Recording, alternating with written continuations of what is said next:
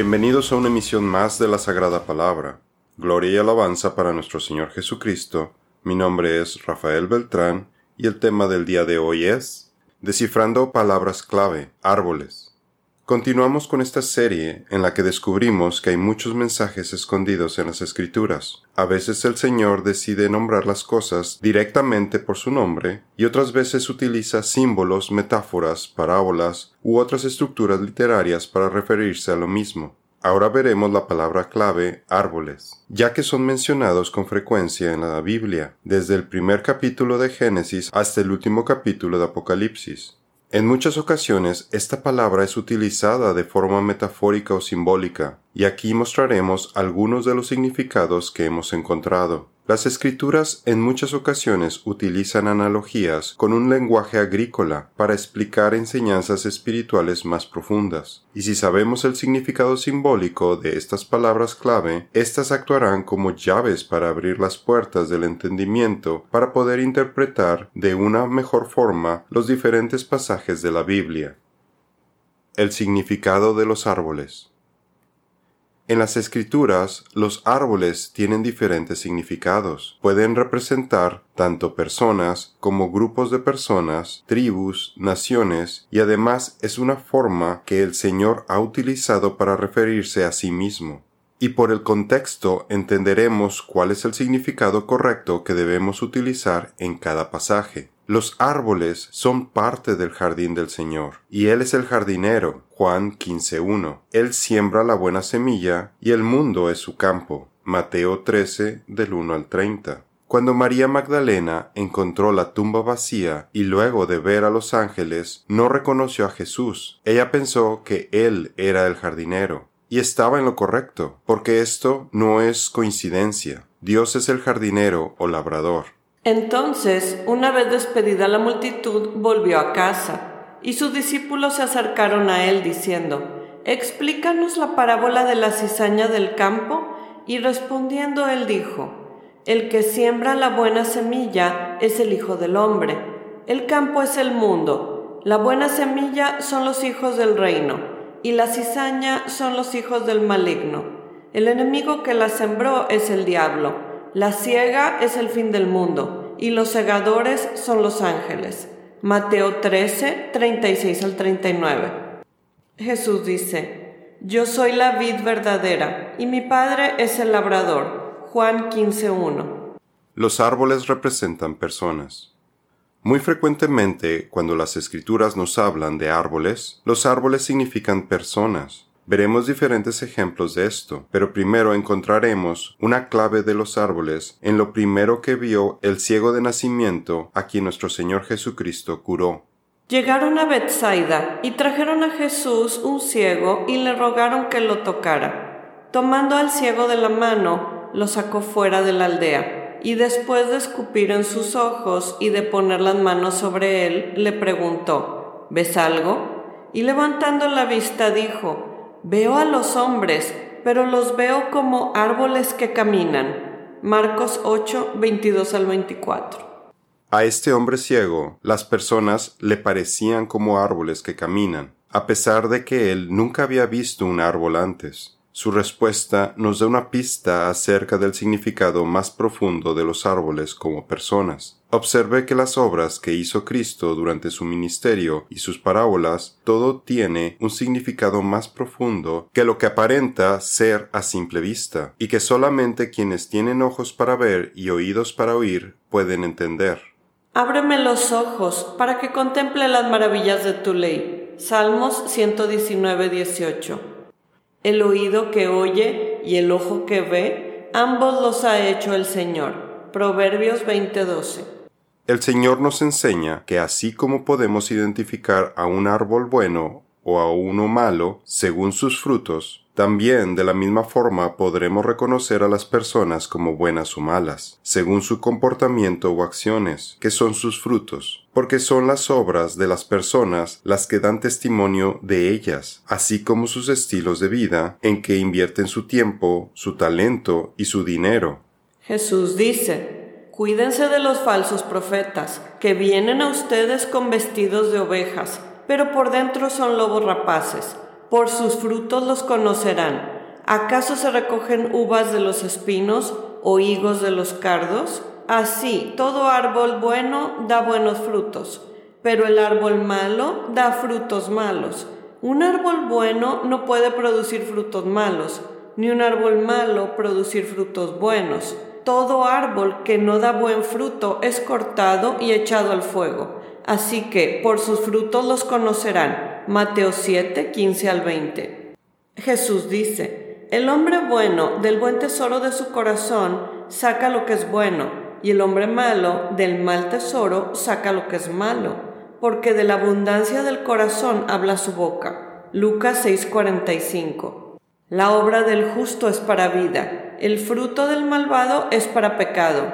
Proverbios 10:16 y la tierra será desolada a causa de sus habitantes, por el fruto de sus obras. Miqueas 7:13.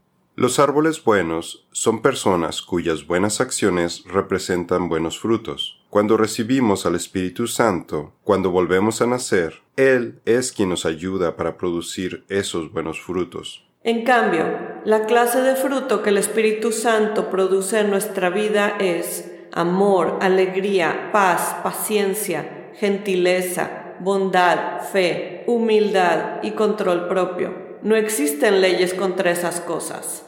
Gálatas 5, 22 y 23. El hombre que confía en el Señor, quien se deleita en su ley Torah, es comparado con un árbol plantado junto a un manantial o un río. Bendito el hombre que confía en el Señor y cuya confianza es el Señor será como un árbol plantado junto a las aguas y que extiende sus raíces a la corriente. No temerá cuando venga el calor, sino que sus hojas estarán verdes. En el año de sequía no se inquietará ni dejará de dar fruto. Jeremías 17, 7 al 8. Sino que se deleitan en la ley del Señor, meditando en ella día y noche. Son como árboles plantados a la orilla de un río, que siempre dan fruto en su tiempo sus hojas nunca se marchitan y prosperan en todo lo que hacen. Salmos 1, 2 y 3. Los árboles necesitan agua para vivir, y nuestro Señor nos ha dicho que Él es la fuente de aguas vivas. Por lo mismo, Cristo le dijo a la mujer samaritana que si se lo pedía, Él le daría agua viva. Jesús le respondió, Si tú conocieras el don de Dios y quién es el que te dice, dame de beber, tú le habrías pedido a Él y Él te hubiera dado agua viva. Juan 4:10.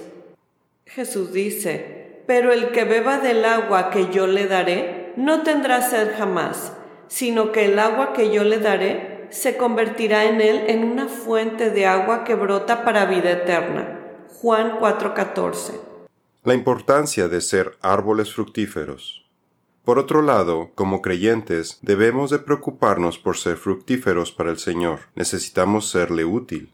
En la parábola de la higuera estéril, vemos que nuestro Señor le da oportunidades a las personas que no dan frutos, les da tiempo para que se enmienden, cava alrededor de ellas, les da abono. Entonces Jesús les dijo esta parábola. Cierto hombre tenía una higuera plantada en su viña, y fue a buscar fruto de ella y no lo halló y dijo al viñador, Mira, hace tres años que vengo a buscar fruto en esta higuera y no lo hallo. Córtala, porque ha de cansar la tierra. El viñador le respondió, Señor, déjala por este año todavía, hasta que yo cabe alrededor de ella y le eche abono. Y si da fruto el año que viene, bien, y si no, córtala. Lucas 13, 6 al 9. Sin embargo, si esas personas siguen sin dar frutos, luego de esas oportunidades que el Señor les da, son cortadas. Veamos este tema de la tala de árboles más a detalle. En este siguiente pasaje se nos advierte que los árboles malos serán cortados y arrojados al fuego. Cuando vemos en la Biblia que un árbol se ha cortado, usualmente simboliza que la persona muere, o bien que es quitada de entre los hombres, y si luego es arrojada al fuego, es porque termina en el infierno. Por ejemplo, veamos en el libro de Job, en donde se habla acerca de los malvados. No escaparán de las tinieblas, el sol abrasador secará sus retoños y el aliento de Dios los destruirá. Que no se engañen más confiando en riquezas huecas porque su única recompensa será el vacío. serán cortados en la flor de la vida. Sus ramas no reverdecerán jamás. Serán como una vid cuyas uvas se recogen demasiado temprano, como un olivo que pierde sus flores antes de que se forme el fruto. Job 15, 30 al 33. Amas el mal más que el bien, la mentira más que decir lo que es justo. Selah. Amas toda palabra destructora, oh lengua de engaño pero Dios te destruirá para siempre. Te arrebatará y te arrancará de tu tienda y te desarraigará de la tierra de los vivientes. Selah. Salmo 52, 3 al 5. Son nubes sin agua, llevadas de acá para allá por los vientos. Son árboles marchitos como en otoño, sin fruto, dos veces muertos y desarraigados. Judas 1.12b. Cabe mencionar que no siempre que un árbol se ha cortado significa que la persona muera. Por ejemplo, cuando el rey Nabucodonosor tuvo el sueño acerca de un gran árbol, en Daniel 4 del 10 al 18, Dios le mostró mediante el profeta Daniel que él era ese árbol frondoso, y luego cuando pecó, hablando orgullosamente en Daniel 4 del 29 al 31, se le dio el castigo de que recibiría la mente de un animal, sin embargo, vemos la mención de que a pesar de que el árbol sería cortado, quitado de entre los hombres, permanecería su tocón. El tocón es la parte del tronco de un árbol que queda unida a la raíz cuando es cortado por el pie. Dice Daniel, el árbol que vio que se hizo fuerte y corpulento, cuya copa llegaba hasta el cielo y que era visible en toda la tierra, y cuyo follaje era hermoso y su fruto abundante, y en el que había alimento para todos, debajo del cual moraban las bestias del campo y en cuyas ramas anidaban las aves del cielo, es usted, oh rey, que se ha hecho grande y fuerte. Su grandeza ha crecido y ha llegado hasta el cielo, y su dominio hasta los confines de la tierra. En cuanto al vigilante, al santo que el rey vio, que descendía del cielo y decía, derriben el árbol y destruyanlo, pero dejen el tocón con sus raíces en la tierra, con ataduras de hierro y bronce en la hierba del campo, y que se empape con el rocío del cielo, y que comparta con las bestias del campo, hasta que pasen sobre él siete años. Esta es la interpretación, oh rey, y este es el decreto del Altísimo que ha venido sobre mi señor el rey. Será usted echado de entre los hombres, y su morada estará con las bestias del campo y le darán hierba para comer como al ganado, y será empapado con el rocío del cielo, y siete años pasarán sobre usted, hasta que reconozca que el Altísimo domina sobre el reino de los hombres y que lo da a quien le place. Y en cuanto a la orden de dejar el tocón con las raíces del árbol, su reino le será firmado después que usted reconozca que es el cielo el que gobierna. Daniel 4, 20 al 26. Cuando las personas no dan frutos, son como la semilla que cayó entre los espinos en la parábola del sembrador de Mateo 13 del 1 al 23. Jesús dice, y otros son los que son sembrados entre espinos. Ellos son los que oyen la palabra, pero las preocupaciones de este mundo, el engaño de las riquezas y la codicia de otras cosas se entrometen y ahogan la palabra y queda sin fruto. Marcos 4, 18 y 19. Además, encontramos que los espinos son árboles malos y entendemos que representan a personas malvadas. Encontramos referencias de estas personas como espinos o cardos en diferentes pasajes de las Escrituras, como Josué 23:13, Jueces 2:3, Isaías 32 del 12 al 13, entre otros. Pero si no expulsan de delante de ustedes a los habitantes de la tierra, entonces sucederá que de los que de ellos dejen serán como aguijones en sus ojos y como espinas en sus costados, y los hostigarán en la tierra en que habiten. Números 33-55. Pero los malvados son como espinos que se desechan. Nadie los toca con la mano. Se recogen con un hierro o con una lanza, y ahí el fuego los consume. Segunda de Samuel 23, 6 y 7. Tú, hijo de hombre, no tengas miedo de ellos ni de sus palabras, por más que estés en medio de cardos y espinos, y vivas rodeado de escorpiones.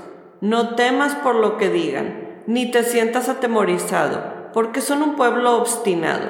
Ezequiel 2.6 la profecía de Isaías 55:13 nos habla acerca de la grandeza de la salvación de Dios y de los efectos tremendos que tiene la gracia de Jesucristo en la tierra durante su reinado en el milenio, en donde veremos la revocación de la maldición hecha en el jardín del Edén, de donde surgieron los espinos, cardos y la ortiga, en Génesis 3 del 17 al 18. En lugar del espino crecerá el ciprés y en lugar de la ortiga crecerá el mirto. Y esto será para gloria del Señor, para señal eterna que nunca será borrada. Isaías 55:13 Isaías nos está diciendo simbólicamente que el Señor reemplazará a los hombres malvados, comparables a cardos y ortigas, por ser vanos e inútiles, dañinos y nocivos, bajo la maldición, y que terminarán en el lago de fuego, para ser sustituidos por hombres buenos, comparables a árboles fructíferos y hermosos, como el ciprés y el mirto, los creyentes algunas veces son comparados a arbustos de mirtos o arrayanes, porque son bellos a la vista, de olor dulce, siempre verdes y dan fruto. Estas personas serán una señal eterna de alabanza y gloria a Dios, quien los llama cipreses y mirtos. En la siguiente emisión continuaremos hablando más acerca de este tema de los árboles.